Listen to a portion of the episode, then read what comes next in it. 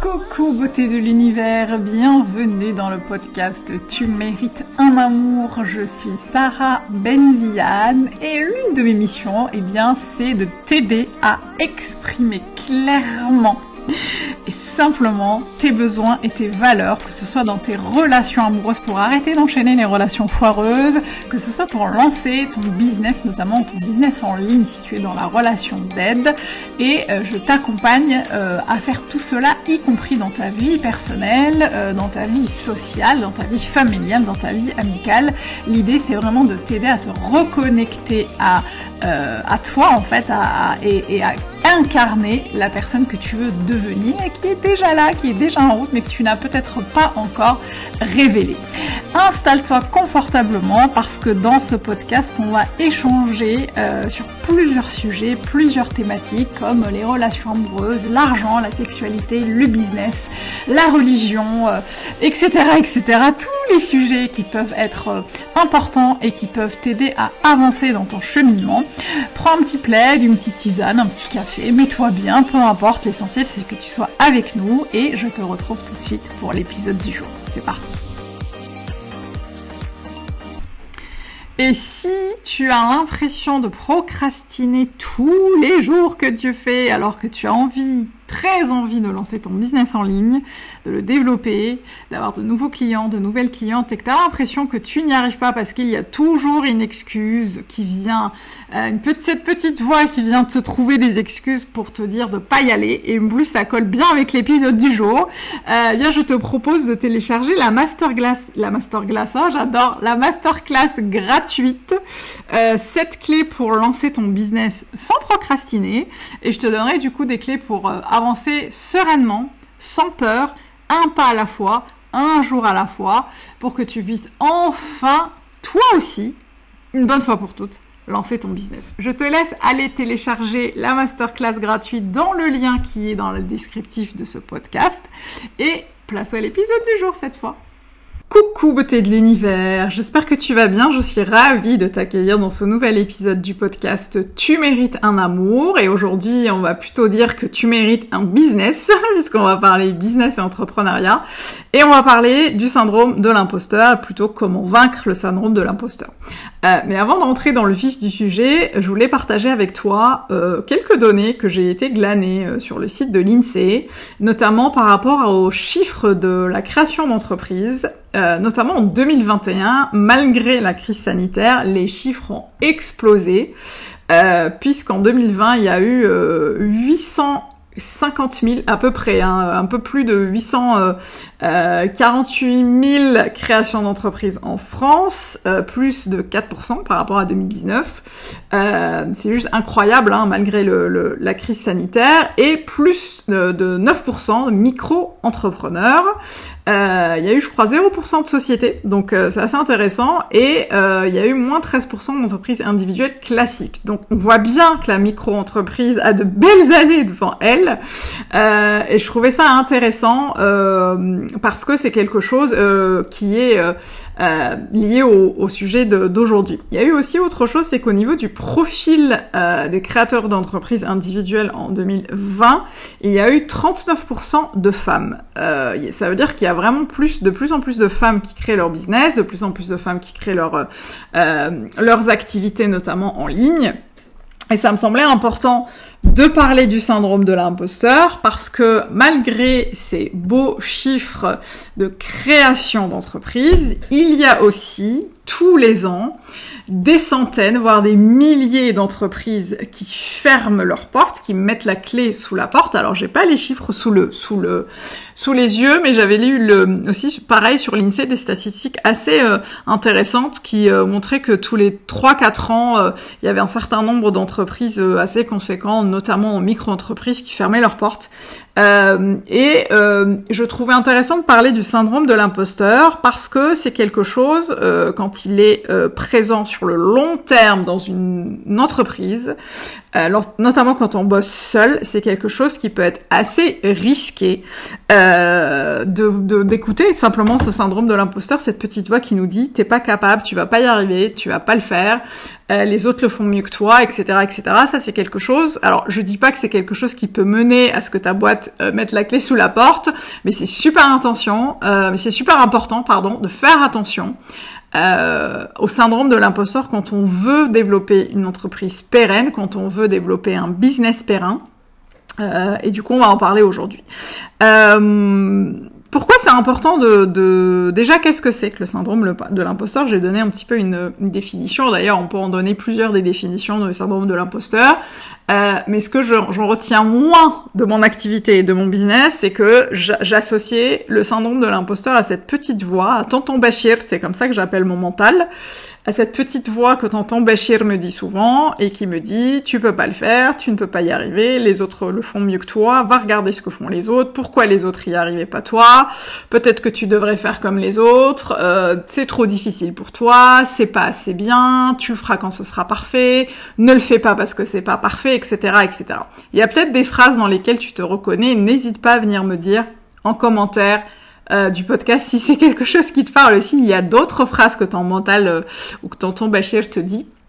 Euh, et du coup, c'est un ces petites voix incessantes, cette petite voix incessante qui va parfois t'amener à faire des choses, à mettre en place des actions qui sont pas en accord avec ton business, qui sont pas en accord avec tes valeurs et qui sont pas en accord avec tes objectifs. C'est pour ça que c'est hyper important de d'aller œuvrer sur le syndrome de l'imposteur et aujourd'hui je vais te donner six clés pour t'en débarrasser, enfin t'en débarrasser, pour minimiser l'impact de cette petite voix parce que j'ai envie de dire avec mon expérience que cette petite voix sera toujours plus ou moins là. Après, ce qui va être super important et, intéressant là, dans ce sujet qu'on aborde aujourd'hui, c'est d'apprendre à moins l'écouter, à la bypasser et à minimiser le, le, volume, à baisser le volume de cette voix euh, ou cette voix, ou en tout cas le syndrome de l'imposteur, euh, quand il fait, refait surface.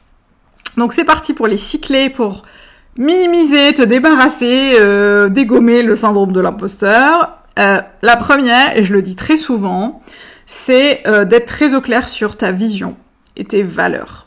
Pourquoi? Parce que quand tu as une vision très claire de là où tu veux aller, quand tu as une vision très claire, très claire de tes valeurs, tu vas être moins tenté par le fait d'intégrer de nouvelles choses dans ton business et dans ta vie qui ne seraient pas en accord avec ta vision et tes valeurs. Ce que j'entends par là, c'est que euh, si par exemple tu as une vision très claire sur euh, là où tu veux mener, amener ton business, si tu as par exemple un business en ligne et que tu as des valeurs euh, qui sont par exemple l'engagement, euh, une très haute éthique, euh, une responsabilité euh, assez assez élevée par rapport à tes, à tes services, etc. Si, si tu es très très carré par rapport à, à ton business, bah tu vas, même si le syndrome de l'imposteur pointe son nez un jour, tu vas être moins tenté de mettre en place des choses dans ton business qui sont pas en accord avec ces valeurs-là. Tu vas être moins tenté de, de, de, de tester des choses que les autres font, par exemple, et qui seraient en désaccord avec tes valeurs et ta vision. Voilà pourquoi c'est super important d'aller regarder, checker régulièrement ta vision, tes valeurs. C'est quoi mes valeurs? C'est quoi ma vision? Où est-ce que je veux aller? Comment je veux me sentir? Avec qui je veux bosser? Comment j'ai envie de bosser? Et du coup, à chaque fois que le syndrome de l'imposteur viendra avec cette petite voix pour te dire non, c'est pas comme ça qu'il faut faire, eh ben, plus tu seras en accord avec ta vision et tes valeurs, moins tu vas l'écouter. La deuxième chose, euh, c'est de ne pas se comparer aux autres, notamment sur les réseaux sociaux. Les meufs. Les réseaux sociaux, euh, c'est un endroit dans lequel euh, sur lequel il y a beaucoup, beaucoup, beaucoup, beaucoup de partage. On voit la vie des gens comme quelque chose d'extraordinaire, notamment dans l'univers de l'entrepreneuriat. Tu vas aller voir beaucoup de gens qui te disent qu'ils travaillent 4 heures euh, en sirotant leur jus de mangue sur des plages de Bali. Tu vas voir des gens qui partagent leurs captures d'écran euh, de chiffre d'affaires. Tu vas voir des chiffres faramineux. Tu vas, tu vas être tenté en fait d'absorber tout, toute cette, euh, tout ce contenu.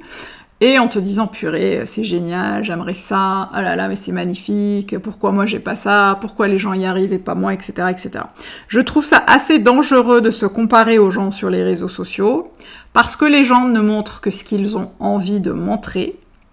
Et de ma courte expérience, j'ai remarqué que les gens partageaient très peu, mais très peu, voire pas du tout, leurs échecs, leurs galères, leurs gamelles sur les réseaux sociaux. Euh, D'ailleurs, j'en avais tellement pas trouvé qu'il y a un an et demi, j'ai partagé euh, l'un de mes plus gros échecs. Enfin, j'ai partagé une expérience que une expérience que je jugeais être un échec. Et avec le recul, je me rends compte que c'était pas le cas. Mais à l'époque, j'avais fait un lancement, le lancement de Tu mérites un amour, mon accompagnement de groupe sur les relations amoureuses. Et j'avais pour objectif 10 inscrites, j'en ai eu deux tu vois, c'est pas un échec, hein. Mais euh, sur, le coup, euh, j'avais fait un super lancement, un gros lancement, j'avais mis énormément d'énergie et j'avais euh, j'avais super mal vécu le truc parce que j'avais l'impression qu'autour de moi, les gens faisaient des lancements de malades, euh, que les nanas arrivaient à atteindre des objectifs financiers de fou, etc., etc. Et puis au fur et à mesure que j'avançais et que j'échangeais avec les gens off réseaux sociaux, en backstage, je me rendais compte que c'était pas du tout, j'apprenais des choses sur des entrepreneurs et des entrepreneuses qui n'étaient pas du tout reflétés, euh, enfin dont, les, les, comptes Instagram ne reflétaient que les comptes Instagram ne reflétaient absolument pas. Et du coup, j'ai compris qu'effectivement, il fallait faire super attention déjà au contenu qu'on consomme sur les réseaux euh, et ne pas se comparer. D'ailleurs, l'une des euh, l'un des l'un des euh, l'une des actions concrètes que tu peux faire, c'est de te désabonner de tous les comptes que tu regardes avec frustration. S'il y a des comptes que tu regardes avec frustration, s'il y a des comptes qui te mettent dans un état, dans un mood down, dans un mood pas bien, et que tu refermes en mode oh là là, je suis dégoûté, j'y arrive pas, machin, meuf, ne t'inflige pas ça déconnecte-toi, désabonne-toi de ces comptes-là parce que leur, euh, leur, euh, ce qu'ils vont t'apporter, c'est juste de la frustration, de la colère, de la tristesse parfois, et c'est vraiment pas productif quand on est entrepreneur. La troisième chose, euh, c'est accepter le non comme partie intégrante du processus. Ce que j'entends par là, c'est que le syndrome de l'imposteur va venir très souvent se nourrir euh, des échecs. Ce que j'appelle échec, hein, parce que aujourd'hui j'ai beaucoup de mal à utiliser le mot échec parce que j'estime que toutes les expériences sont bonnes à vivre et que ce qu'on appelle échec, euh, aujourd'hui, moi je, les considère, euh, je considère comme des, expériences qui viennent nourrir mon business. mais ça c'est moi. Et en tout cas, si toi tu es dans dans une optique où tu vois encore les échecs comme des échecs perçus comme négatifs, ça va être important d'accepter le non comme un, une partie intégrante du business et du processus et de te dire que c'est quelque chose qui fait partie du processus. On va te dire non, on va te dire c'est trop cher, j'ai pas le temps, j'ai pas l'énergie, euh, j'ai acheté ailleurs, euh, c'est pas ce que je veux. Et plus tu auras les noms, comme disait mon, ma coach mindset Valérie, plus tu auras de noms, plus ça te rapproche du oui. Et plus vite tu vas échouer, plus vite, mieux d'ailleurs, tu vas réussir. Et c'est important de s'autoriser à accepter le non comme une partie intégrante du business parce que déjà tu vas y, mettre moins d'enjeux, tu vas y mettre moins d'affect, tu vas y mettre moins d'échecs euh, et tu vas te raconter de nouvelles histoires à propos de ça. Euh, voilà, c'est important. La quatrième chose, la quatrième clé pour euh, dégommer le syndrome de l'imposteur, euh, c'est de comprendre vraiment que ce processus de d'entreprendre, de, créer des services, de vendre tes services, de vivre décemment de ton activité, c'est un processus qui prend du temps. Je suis désolée, je vais mettre les pieds dans le plat, mais les histoires de réussite fulgurantes des gens qui ont euh, atteint, euh, je sais pas, qui ont fait de 10, de 0 à 10K ou de 0 à 100K en 3 mois, en 6 mois, en un an, ce sont des histoires qui font partie d'une infime minorité de gens, qui concernent, pardon, une infime minorité de gens. Il y en a, hein, et c'est très bien, et c'est génial, et moi je kiffe, et je suis la première à lire toutes ces histoires et à kiffer, et machin. Mais le changement, prend du temps, quel qu'il soit. Et ça, c'est un truc que j'ai vraiment appris quand j'ai été j'étais consultante en conduite du changement et que je travaillais sur des gros projets de transition digitale. Euh, moi, j'étais sur le, côté humain puisque j'accompagnais les gens à la transition et, au changement et je les formais, etc. Je me suis vraiment rendu compte que c'était vraiment un processus qui prenait du temps et qu'il fallait vraiment accepter que ça prenne du temps. Ça rejoint un peu le point 3, c'est aussi ça, ça, ça, permet aussi d'intégrer les non et les échecs de manière plus sereine. Tes objectifs, peut-être que tu vas les atteindre en trois mois, peut-être que tu vas les atteindre en six mois, et peut-être que ça prendra plus de temps.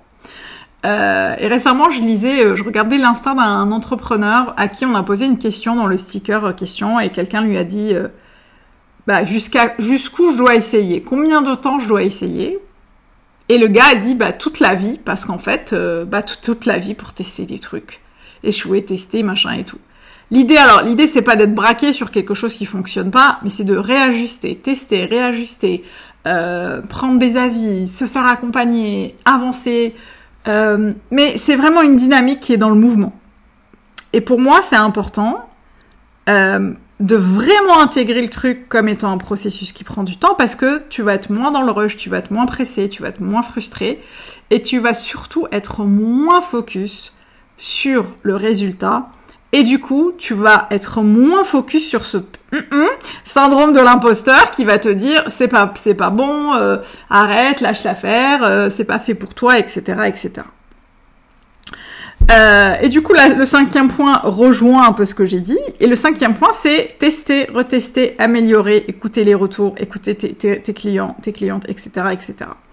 Je crois vraiment que de l'expert, que c'est de l'expérience que naît la confiance, que c'est de l'expérience que tu vas apprendre à mieux vendre tes services, à présenter des services qui collent exactement aux besoins de tes clients et de tes clientes, euh, que c'est en testant, en améliorant, en retestant que tu vas comprendre comment tu veux bosser, que tu vas comprendre ce qui est le mieux pour toi, pour ton business, que tu vas aller vers des gens de plus en plus alignés avec toi, que ce soit tes clients, tes clients, tes prestataires, tes, euh, des gens qui sont, qui sont, qui gravitent autour de l'écosystème de ton activité. Et c'est vraiment important de faire parce que là aussi, tu vaincras le syndrome de l'imposteur parce que euh, plus tu vas tester, plus tu vas réagencer, plus tu vas euh, améliorer les choses et plus tu vas créer cette confiance-là, en fait, qui va se créer au fur et à mesure.